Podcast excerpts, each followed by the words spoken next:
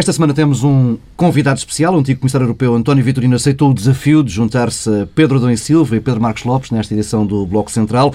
Na agenda temos Europa e, como dizia ontem no público José Manuel Pureza, a boleia grega e mais adiante o Orçamento do Estado e a entrevista do Primeiro-Ministro. Começamos a conversa pelas novas condições para o resgate grego. Ontem o responsável pelo Eurogrupo veio contrariar as declarações de Jean-Claude Juncker e afirmou que a Grécia é caso único e que as medidas de alívio das condições dadas a Atenas eh, não podem ser aplicadas a Portugal ou à Irlanda.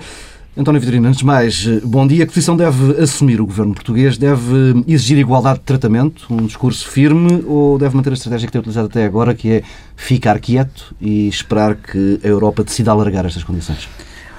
Muito bom dia, tenho muito gosto em aceitar eh, o convite, não só pelo prazer do convívio, mas também porque isto me permite poupar tempo, porque este é dos poucos programas de rádio que eu ouço religiosamente, no sentido de reiteradamente, e sim, esta semana, ao participar nele, eh, ganho algum tempo em termos pessoais.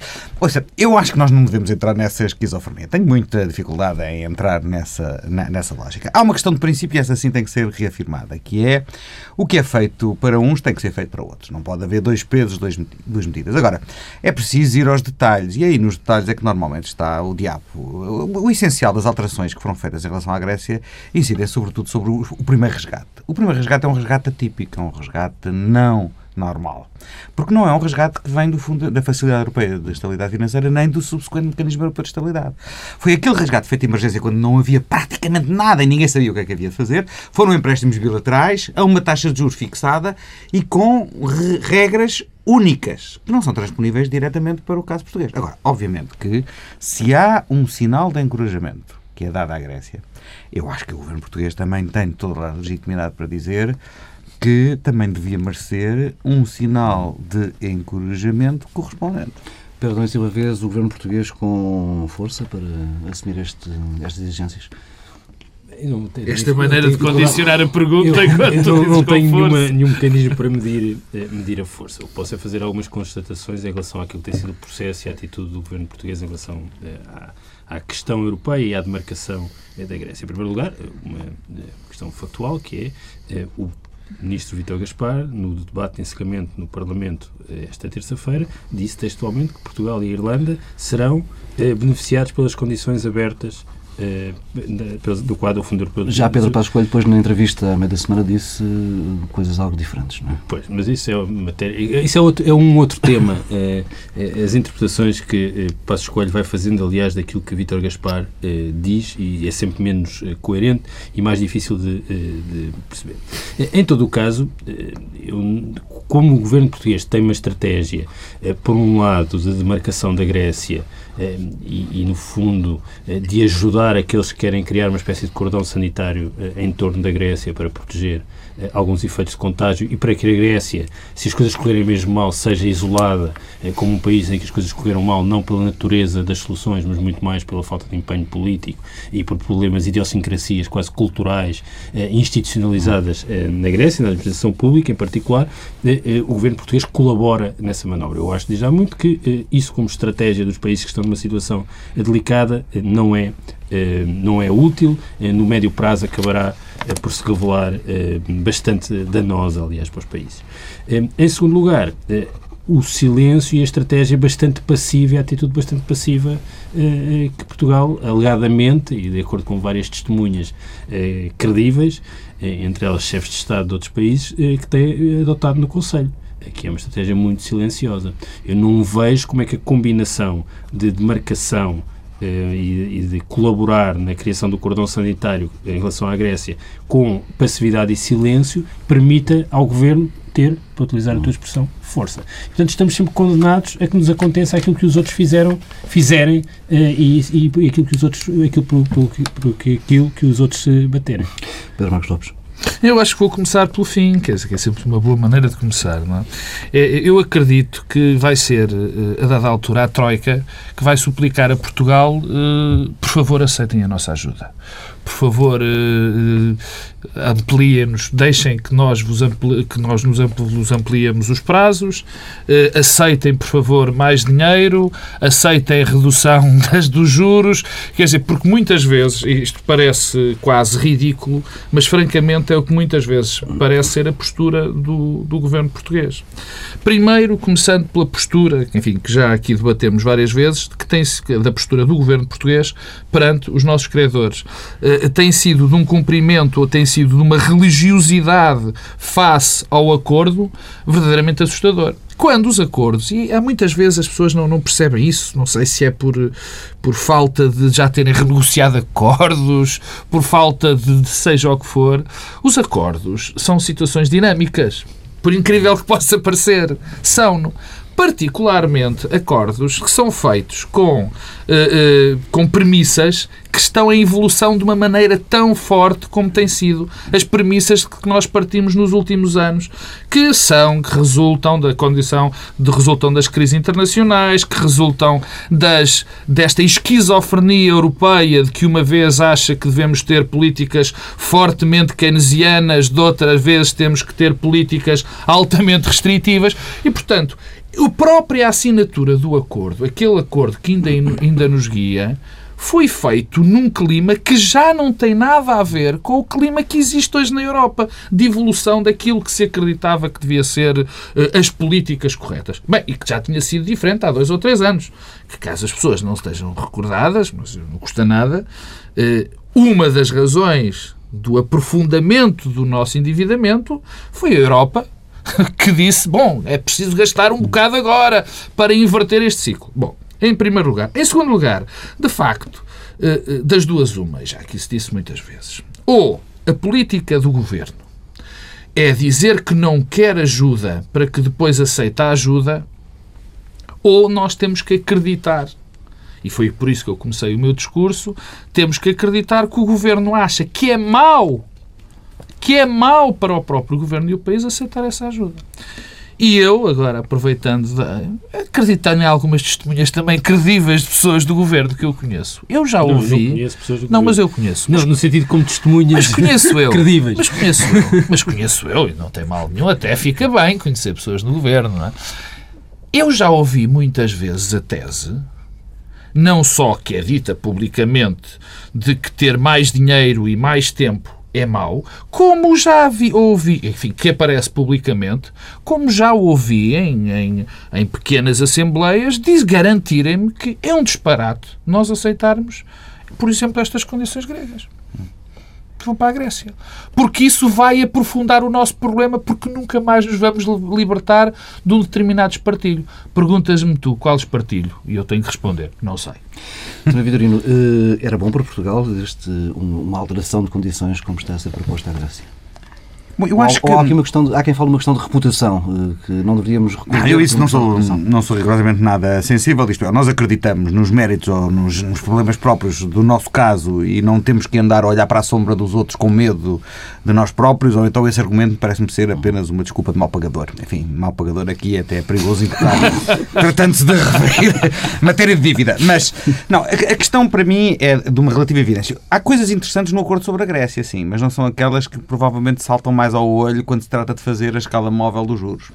Por exemplo, vem lá previsto uma nova medida de apoio à utilização dos fundos estruturais, reduzindo ainda mais a adicionalidade nacional, isto é, os fundos que o próprio país tem que pôr em cima da mesa para poder utilizar os fundos europeus. Parece-me ser Portugal isso uma disso, questão não? é? muito mais interessante do que lá saber se os 10% do, de, da taxa que se paga pelo serviço do empréstimo vai também ser aplicada a Portugal ou não. Eu devo-lhe confessar que é isso totalmente insensível. Agora, é, parece-me impensável que se aplique à Até Grécia. os valores em causa, não é? Aí, aí estamos a falar de coisas verdadeiramente marginais. 100 pontos base nos empréstimos é qualquer coisa. Sim. Aí é qualquer coisa.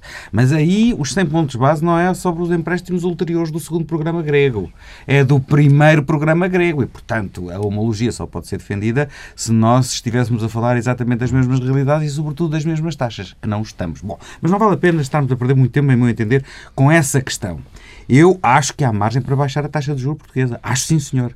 Nem que seja meio ponto, porque isso é um sinal de encorajamento. Mas isso não é para irmos à boleia dos gregos. Era o governo português que devia estar a dizer nós, para a sustentabilidade do projeto de ajustamento português, seria importante ter um sinal de encorajamento deste, deste tipo. Me parece mais importante na perspectiva de crescimento económico outra. É dizer não é possível dar à Grécia um estatuto de utilização dos fundos estruturais que são o único financiamento disponível nos próximos tempos para poder haver crescimento económico, porque não vale a pena ter expectativas sobre o funcionamento do sistema bancário nessa matéria, termos uma adicionalidade também reduzida, porque as pessoas não têm muita consciência disso.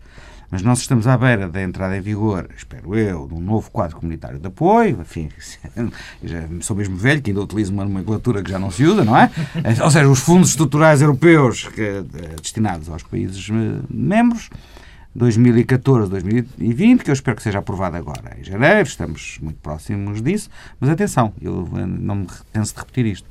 As novas regras de utilização dos fundos vão ser completamente diferentes daquelas que foram anteriormente, ainda que os fundos tenham o mesmo nome vai haver uma muito mais estrita condicionalidade macroeconómica, isto é, há um sistema de vasos comunicantes entre os objetivos eh, do déficit e da dívida e as condições de utilização dos fundos estruturais. Em segundo lugar, as finalidades de utilização dos fundos estruturais vão ser diferentes. Em terceiro lugar, o controle exercido sobre cada programa e cada projeto por Bruxelas vai ser mais apertado do que foi no passado, o que é mau e bom ao mesmo tempo. É mau porque limita a liberdade de escolha dos Estados. É bom porque limita também a chamada propensão marginal para a geneira que os Estados possam ter na utilização desses fundos.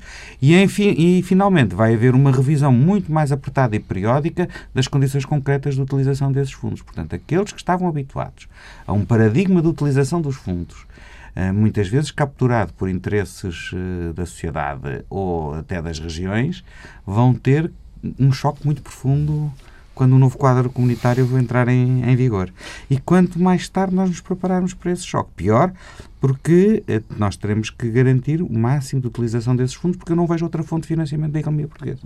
Bem, vamos fechar aqui a porta europeia, mudar de assunto. Esta semana foi aprovado em votação final global o Orçamento do Estado para o próximo ano, para 2013.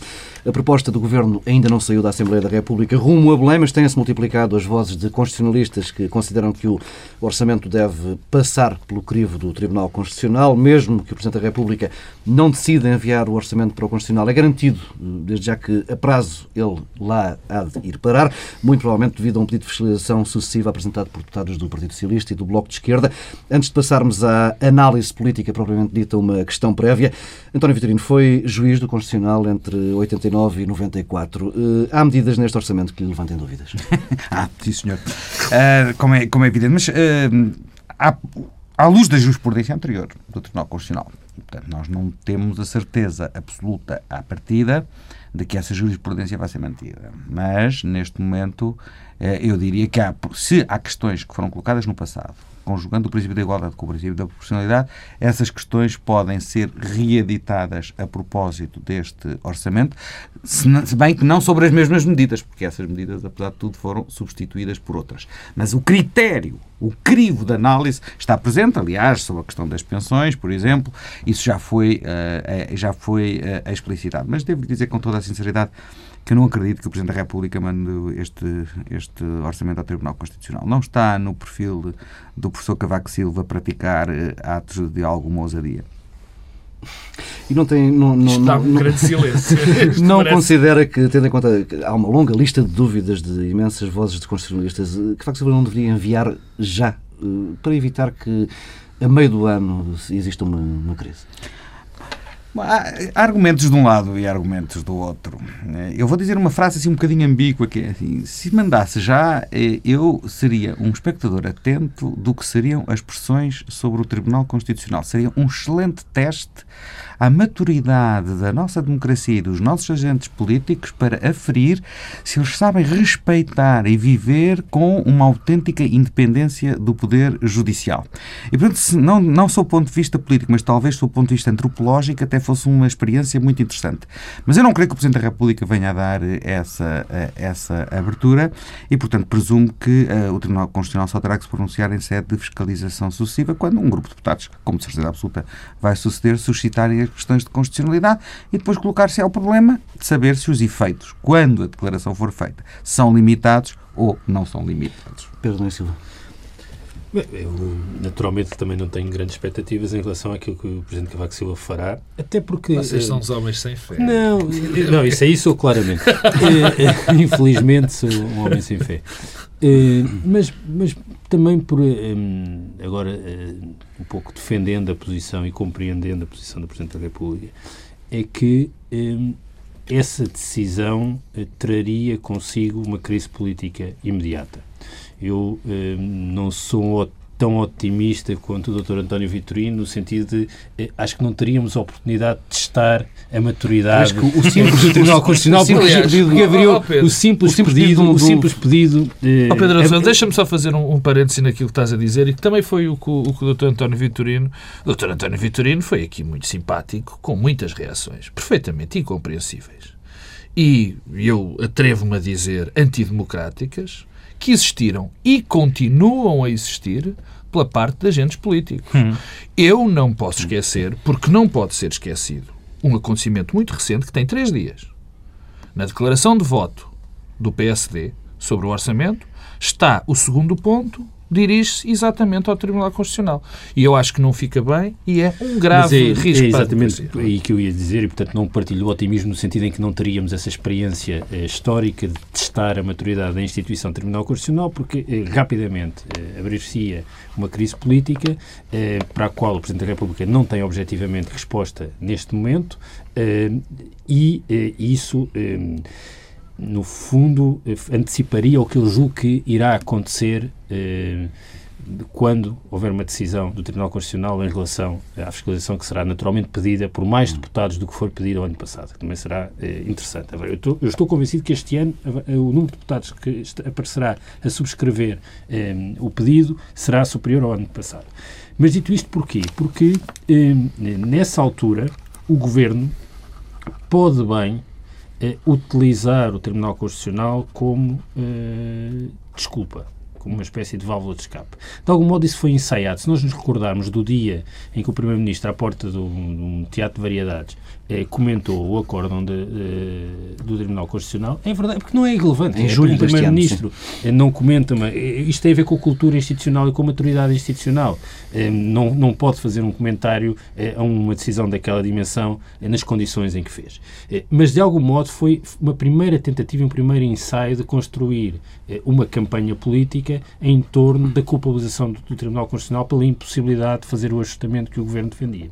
Desde, eu, desde aí que o argumento tem sido Esse utilizado. argumento tem sido uh, utilizado e mobilizado uh, e eu acho que, uh, na ausência de outro argumento, o Governo pode ter a tentação de provocar uma crise com esse pretexto. Um, e se de algum modo quem desencadeasse e quem abrisse o processo fosse o Presidente da República, isso só agudizaria as condições políticas objetivas em que a crise decorreria. Eu estou convencido que isso é um tema que durará dois dias, se uma crise for precipitada com esse pretexto. Passado dois dias já ninguém fala do Tribunal Constitucional, estará tudo a falar é, da execução orçamental, de, do desemprego, do déficit, da dívida, mas eh, nas várias ilusões em que pode viver o Primeiro-Ministro, essa é uma delas, e portanto eu antecipo que se não houver eh, uma crise política provocada antes, no dia em que for conhecido uh, o acordo no Tribunal Constitucional, uh, isso abrirá uma crise política. Porque eu, sinceramente, não vejo e o Dr. António Vitorino chamava a atenção para isso. Eu não sou jurista, não, e muito menos, portanto, não sou constitucionalista e muito menos jurista, eh, mas não consigo perceber, por exemplo, em relação eh, ao tema dos pensionistas, eh, não consigo perceber a desigualdade e a iniquidade que está neste Orçamento de Estado, é inexplicável. como é que é possível os mesmos rendimentos sofrerem cortes hum. tão desiguais consoante o tipo de rendimentos? Que os rendimentos de trabalho sejam muito menos, de facto, muito menos taxados que os rendimentos de pensões. Isto não é é compreensível, não é explicável. Eh, já eh, que há uns meses eu falei desse exemplo, que houve um país eh, sobre ajustamento, eu agora aliás já não me lembro exatamente se foi a Lituânia ou a Letónia, foi a Letónia, foi a Letónia que o Tribunal Constitucional teve uma decisão eh, do mesmo tipo do nosso, mas eh, apenas circunscrita eh, ao tema das pensões, eh, e eh, não era troika, porque ainda não havia o mecanismo da troika, mas era um país eh, sob financiamento e que foi acordado que o novo orçamento compensasse essa decisão em lugar de encontrar mecanismos compensatórios. E eu não percebo, e continuo a não perceber, porque é que de algum modo também não nos batemos por isso em relação ao orçamento deste ano. Aliás, o Governo podia ter utilizado isso como auxiliar, a decisão do Tribunal Constitucional, como auxiliar para a, a, a decisão externa junto à Troika e não tanto para a disputa política interna. Optou por fazê-lo internamente. Este ano vai pagar a dobrar e não vejo como é que tem saída política para essa, para por, essa Porque essa, há, uma, há, uma, é uma, há uma explicação para o ter feito, para o Governo ter feito, e essa sim tem uma, uma razão fortemente ideológica, quer dizer, e, e eu essa não, não vou discutir. Obviamente que o objetivo do Governo com aquele corte não era só o corte na despesa, mas também tinha a ver com uma determinada uh, imagem, com uma determinada uh, ideia que este governo e esta maioria agora tem do Estado. Portanto, isso, enfim, não parece que esteja, que, que, que, esteja muito longe desse caminho, nem que fosse aproveitável exatamente por isso, porque é esse o caminho ideológico do governo. Eu, eu, eu ao contrário, eu, eu, sou, eu sou jurista, não, coitado, sou um triste licenciado em Direito, eh, eh, que já não estuda Direito Constitucional há muito tempo, apesar de agora a realidade nos estar Sim. a obrigar a todos a estudar eh, Direito Constitucional. Quer dizer, imagino que o professor Jorge Miranda, espero que ele não ouça este programa muitas vezes, porque se deve arrepender de me ter pelo menos uh, dado uma nota, uh, uma nota positiva. Mas mas eu devo dizer que o tratamento, e o Dr. António Vitorino está aqui, não me vai deixar, se eu mentir, vai-me com certeza corrigir, ou se eu me enganar, vai com certeza corrigir. Devo, eu sei que os temas de igualdade e os grandes princípios genéricos eh, constitucionais são provavelmente os mais difíceis de hum. analisar. E não são só os mais difíceis de analisar, como são os que são mais subjetivos na sua própria análise. Claro, rigoroso. Uh, portanto, quer dizer, e, e logo isto vai ter consequências, uhum. até por aí, as consequências políticas Há sempre uma leitura fortemente política quando o tema é o princípio da igualdade ou da solidariedade, ou seja, do que for. Mas Portanto, também, já agora, só, mas também por isso mesmo é que a decisão anterior é importante. Claro. Porque, ao serem subjetivos, haver uma margem para a interpretação, o próprio Tribunal vai construindo um edifício interpretativo. E manifestamente o Governo, devo dizer-vos, perdeu-se o plebeísmo, esteve-se nas tintas para o edifício interpretativo do caso anterior, de que, aliás, não se pode queixar, porque a limitação de efeitos, que é inédita na história constitucional portuguesa, eu fui juiz do Tribunal Constitucional, de facto, devo reconhecê-lo, nós limitámos uma por outra vez os efeitos, não o fizemos muito frequentemente, mas nunca nos atrevemos a limitar os efeitos àqueles que ainda não se tinham produzido, mas poderiam vir a produzir-se. Era só aos efeitos que já se tinham efetivamente produzido. Este Tribunal, o Tribunal Constitucional, nesta decisão do ano passado, foi particularmente generoso, porque não só eh, destruiu os efeitos, preservou os efeitos que se tinham produzido, como ainda deixou que os efeitos se continuassem a produzir, mesmo depois da sua decisão até ao final do ano. Portanto, as contas de 2012 não ficaram descarriladas por causa do Tribunal Constitucional. Não, não, mas ninguém, oh, Sr. que fique muito claro que nem pouco mais ou menos eu, eu, eu sou capaz de dizer, nem nunca o direi, nem nunca o disse. Hum. Não tem nada a ver, as contas descarrilaram, porque houve uma... Primeiro, porque aquele orçamento é impossível de realizar, não é? Já o de 2012 e o acordo da Troika o, tem provado que também não é possível cumprir.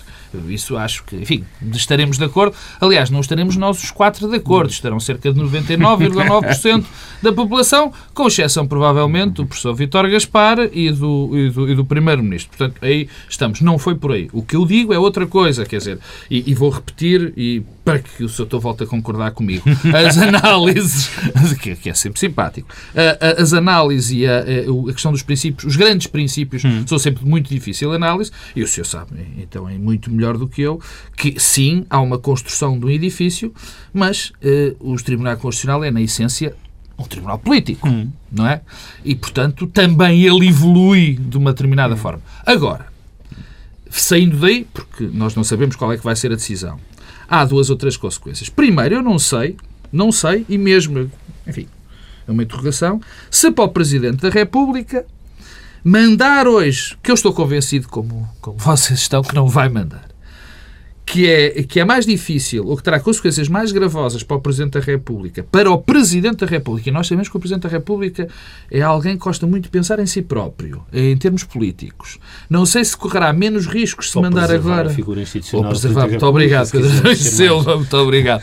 Não sei, não sei se corre mais riscos políticos mandando agora o, o- o diploma para o Tribunal Constitucional e arranjando uma belíssima desculpa para o governo que eu estou convencido que queria arranjar para se abrir uma crise política, se, o- se eh, os riscos que vai correr e os problemas que vai ter no momento que eu estou certo vai existir dentro do próximo ano, em que vai ter que tomar uma decisão sobre a governação.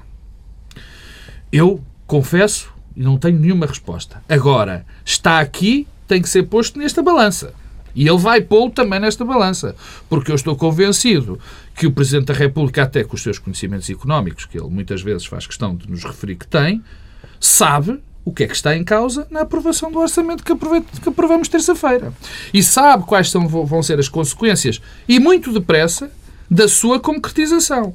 E, portanto, eu não sei se ele, pensando sempre no, no, no país, bem entendido, mas também no seu futuro político, e isso temos que, que respeitar e, elogiar até, não vai fazer isso. A segunda ponte, a segunda questão que, eu, que nós não falamos e é interessante, porque o Pedro Adão e Mas o Silva... futuro político é a questão da memória do seu, do seu passado. Isso Já é, no fundo, falar para a futuro história. político. Isso, no fundo, é... Isso, no É fundo, é... terrível quando os políticos começam a falar para a história. Mas isso, no fundo, é... A acariciar o pior. Mas isso, no fundo, é futuro político, não é? O Sim, não. que- É o claro. futuro que ficará. Agora, o Pedro, só para concluir, o Pedro Adão Silva tocou aqui num ponto bastante interessante, que é a quantidade de pessoas que vai pedir, ou, ou dizendo isto em termos simples, a quantidade de deputados do Partido Socialista que vai pedir a fiscalização sucessiva da, da- do, do orçamento. Aliás, pouco, Até porque o António próprio- José Seguro já, já se demarcou de. Ora o bem, Paulo Tavares colocava António Vitorino na posição de eh, ex-juiz do Tribunal Constitucional, também o podemos colocar na posição de ex-deputado do Partido Socialista. e perguntar se, Enviava ou não enviava? subscrevia o pedido de fiscalização. Sim, é uma pergunta que me podem entalar, de facto, se essa era essa a, a- a- a intenção. Não, eu não faria. Para ser totalmente sincero. Não o faria. E percebo a posição do secretário-geral do Partido Socialista. Agora, eu percebo também que os deputados, quando passado pediram, não podem deixar de pedir outra vez este ano. E, portanto, não faço juízos morais. Aqui, isto é tão simples quanto isto. Ou seja, se o ano passado a situação tivesse sido distinta, isto é, se o Partido Socialista institucionalmente tivesse decidido colocar a questão, estava obrigado este ano a colocá-la outra vez por maioria da razão. Não o tendo feito o ano passado, eu não vejo razão nenhuma, em função dos argumentos que invocaram o ano passado, para o fazer este ano. No caso, o ano passado, Agora, o PS absteve-se, não é? É verdade.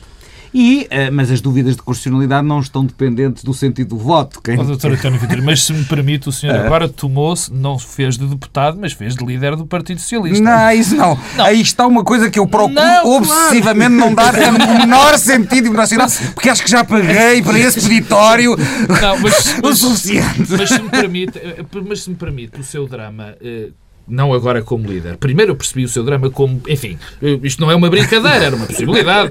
O Partido Vitorino pode vir um dia ser Qualquer- líder do Partido Qualquer Socialista. país e partido se podem como- distrair, isso como, é verdade. como qualquer de nós, Sim, Paulo qualquer Tavares, Pedro Adão e Silva, Exatamente. eu Ora bem, próprio. aí é que está o bom- a boa maneira de colocar a questão. Exatamente, está a ver. Mas repare, eh, se bem entendi, como jurista, o doutor acha que há aqui problemas constitucionais. Sim.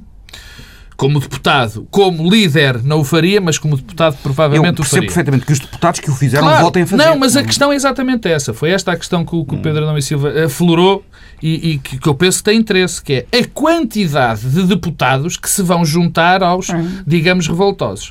E se isto não está a constituir uma linha que vai trazer problemas graves ao Partido Socialista, que se começa a adensar. Nós tivemos esta semana, por exemplo, mais um episódio. Esta carta do Dr. Mário Soares e de, alguns, eh, e de algumas pessoas que assinaram com ele o manifesto, onde o Partido Socialista se vem pela voz do seu de Carlos Jorrinho dizer não, não, não temos nada a ver com aquilo, não é? Essa Agora, parte podia ser dita, não é?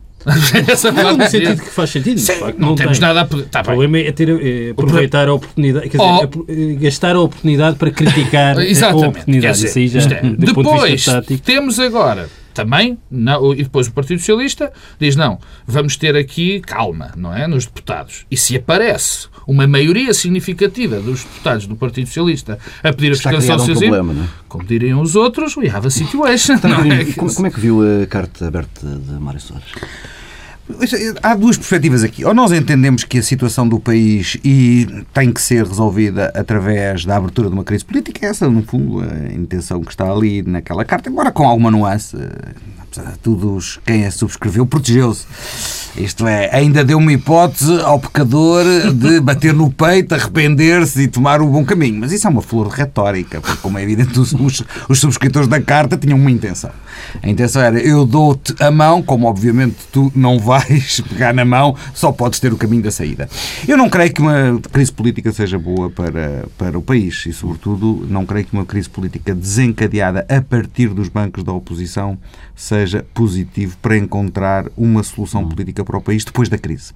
Que pode haver uma crise, com certeza. É evidente que pode haver uma, uma crise. Eu tenho muito receio de que nós, no fim da execução do primeiro trimestre, estejamos mergulhados numa seríssima crise política. Que nem é uma questão de coligação se desfazer, eh, é outra pior do que isso, se quiser. É a realidade. Que é a paralisia daqueles que ficaram prisioneiros das suas próprias posições anteriores e que não têm nem o rasgo nem a coragem de ser capazes de romper com elas para encontrar uma solução para o país. Questão de detalhe o país, não é? Não, não é nada uma questão de detalhe. Esse é que é o meu problema. E portanto, eu preocupo mais em olhar para o que é que acontece no day after e não como é que se chega e não como é que se chega à, à crise. E por isso a minha tenho insistido de que há aqui uma certa perfídia. Se calhar eu vou ser acusado de ser um bocadinho cínico nisto que vou dizer, mas olha, paciência, é, é o que eu penso. Eu acho que os alemães querem que nós sejamos um caso de sucesso e que têm estado a maquilhar a verdadeira dimensão do problema português porque exatamente estão a seguir essa linha, porque essa é a linha que melhor lhes convém. Não querem ter nenhuma agitação, já bem bastam os gregos, antes das eleições de setembro do ano que vem. Eu acho que nós podemos conviver com esse cenário e que até o devemos usar em nosso benefício. Mas que isso exige um governo que sabe aproveitar essa margem de negociação que o interesse alemão abre para responder a alguns dos problemas de fundo do nosso programa de ajustamento. E, portanto, se eu antecipasse, se eu tivesse... Isso, os- isso serviria, teríamos que chegar a setembro. O problema é Não, esse. não, não. Não, eu até acho que. Não, não. até- É até setembro. A janela da oportunidade é até setembro. E, portanto, se eu antecipo que vou ter problemas em março, eu vou imediatamente tratar Ah, de bem. garantir qual é a solução que vamos todos encontrar, e quando eu digo todos, não é só Portugal, é a Troika, para a situação que vai ser criada em março, tendo em linha de conta que a Alemanha também não está interessada em ter nenhum problema português na primavera. E, portanto, isso significa não ficar à espera. Nem a ideia, que me parece peregrina, de que em, em março apresentamos uma espécie de cortes de 4 mil milhões à, à melhor oferta. Que depois é, depois é rebatível. Não, não, calma, depois isto, tudo é rebatível. Bom, isto é- não, não faz sentido e não, e não é sério tratar das questões das funções do Estado, que é uma questão importante. Atenção, ah, eu também não alinho nessa demagogia de dizer que não é possível não, não debater o- a sustentabilidade do Estado no seu conjunto. Do Estado no seu conjunto, não é só do Estado Social. convinha era equacionar bem o problema, Sr. Doutor. Claro, ah, começou já mal e torto, e quando se diz que o resultado está pré-determinado, que são 4 mil milhões, isso já não vale a pena, quer dizer, é um exercício completamente inútil. Agora, em vez de enverdarmos por esse tipo de facilitismos aparentes, quer dizer, epá, desde que nós oferecemos, oferecemos à penhora 4 mil milhões de euros do Estado Social, os alemães calam-se e a Troika vai-nos dar nova nota positiva, porque este é o preço a pagar para termos, por termos tido nota positiva na quinta avaliação. Nós, nós temos é que ter uma outra estratégia para gerir a crise de março. No fundo é isto que eu estou a dizer. É, vai haver uma crise em março? Muito provavelmente. Os números de execução orçamental não vão estar em linha com o previsto? Não vão estar em linha com o previsto. Nós temos um caderno reivindicativo perante a Troika para encontrarmos uma alteração de rumo a seguir a março? Pois essa é a responsabilidade do Governo e também da oposição que devia avançar com propostas nesse sentido. Por essa lógica, a avaliação de fevereiro é decisiva. Não é? Eu acho que a de fevereiro cria um ambiente que, da, da qual nós em fevereiro já desconfiaremos muito seriamente quais vão ser os números de março. E, portanto, cria um ambiente que vai prejudicar. Isso é verdadeiro otimismo, porque eu neste momento já desconfio muito Não, pois, nós podemos ter março. essa desconfiança, mas eh, sabe como é que há? Uns que são como o São Tomé, gostam de ter o dedo na chaga. Deixa-me regressar ao orçamento. Como é que vem a falta de convicção eh, neste orçamento mostrada pelos dois partidos da oposição? Na Assembleia da República, a bancada do PSD apresentou uma declaração de voto conjunto. Entre os deputados do CDS também houve declarações de voto particularmente violentas. E depois, na entrevista à TVI, o Primeiro-Ministro disse esperar que o Governo confie no orçamento para o próximo ano. Pedro Domingos Silva. Este é uma espécie de eh, orçamento que antes de ser já não o era. Eh, Foi apresentado como retificativo, eh, foi apresentado com uma convicção eh, profunda das várias partes de que não é cumprível e não se percebe exatamente qual é o propósito. Eh, Porque eh, eu acho que há, aliás, e se nós pensarmos em todos os temas que temos a falar, temos conversado desde agora, eh, a dimensão europeia, a relação com, com a constitucionalidade, agora a articulação dentro da coligação e o cumprimento do orçamento, há um problema sempre presente em todas estas dimensões, que é a ausência de racionalidade. É muito difícil identificar a racionalidade da ação, a racionalidade estratégica da ação do governo. É muito difícil. Isto obedece exatamente aqui. A nossa estratégia serve exatamente aqui. Que passos é que, é que, é que são dados? E porquê este passo a seguir ao anterior? Porque nada bate certo e nada é explicável. E, e- e durante algum tempo, eh, no fundo, aparentemente, o Governo tinha uma estratégia que passava pelo custo do custar, cumprir os objetivos nominais eh, e eh, manter o perfil de bom aluno e, com isso, esperar alguma bondade e generosidade eh, da Troika e, e da Alemanha. Aparentemente também já não é esse o caminho, mas não se percebe exatamente qual é o caminho eh, eh, alternativo, até porque há consciência de todas as partes que eh, em algum momento o problema emergirá. Sob a forma de declaração do Constitucional, sob a forma de execução orçamental, eh, de alguma forma, sob a forma de crise política dentro da coligação. Uma outra coisa que nós não podemos nunca descartar, que é a capacidade única eh, do Primeiro-Ministro em criar problemas para si próprio. Eh, tivemos a taxa social única e temos a nova taxa social única, que, é, que são os copagamentos na educação. Portanto, nunca devemos descartar essa possibilidade. E tudo isto torna muito difícil, em primeiro lugar, analisar. Porque analisar implica reconhecer uma espécie de irracionalidade nos outros e, e nós eh, pensa, percebermos o comportamento e anteciparmos o comportamento dos outros. Ora, isto tudo é muito, é muito difícil. Portanto, eu vejo o episódio desta semana eh, do orçamento como uma espécie de episódio caricato eh, de irracionalidade de acordo com os próprios pressupostos do governo. Não, não, sou- não- não estou a fazer uma leitura subjetiva e normativa do ponto de vista político. Mesmo para quem se coloca do lado do governo, é tudo irracional. Como é irracional uma coisa que, a meu ver, foi pouco salientada, que é a intervenção de Vítor Gaspar, que, dirigindo-se ao PS, acusando o PS de radicalismo, que aliás é um epíteto que calha bem ao ministro Vítor Gaspar, no essencial tratou-se de um ataque ao Presidente da República com poucos paralelos, porque tudo aquilo que Vítor Gaspar acusou o PS de dizer e defender são formulações muito mais próximas daquilo que o Presidente da República tem defendido em relação, nomeadamente, por exemplo, ao papel do BCE. Portanto, tudo isto para quê também encontrar no Presidente da República um inimigo? É algo que não se percebe. Há aqui uma vontade objetiva de descartar aliados. Pedro Marcos Lopes.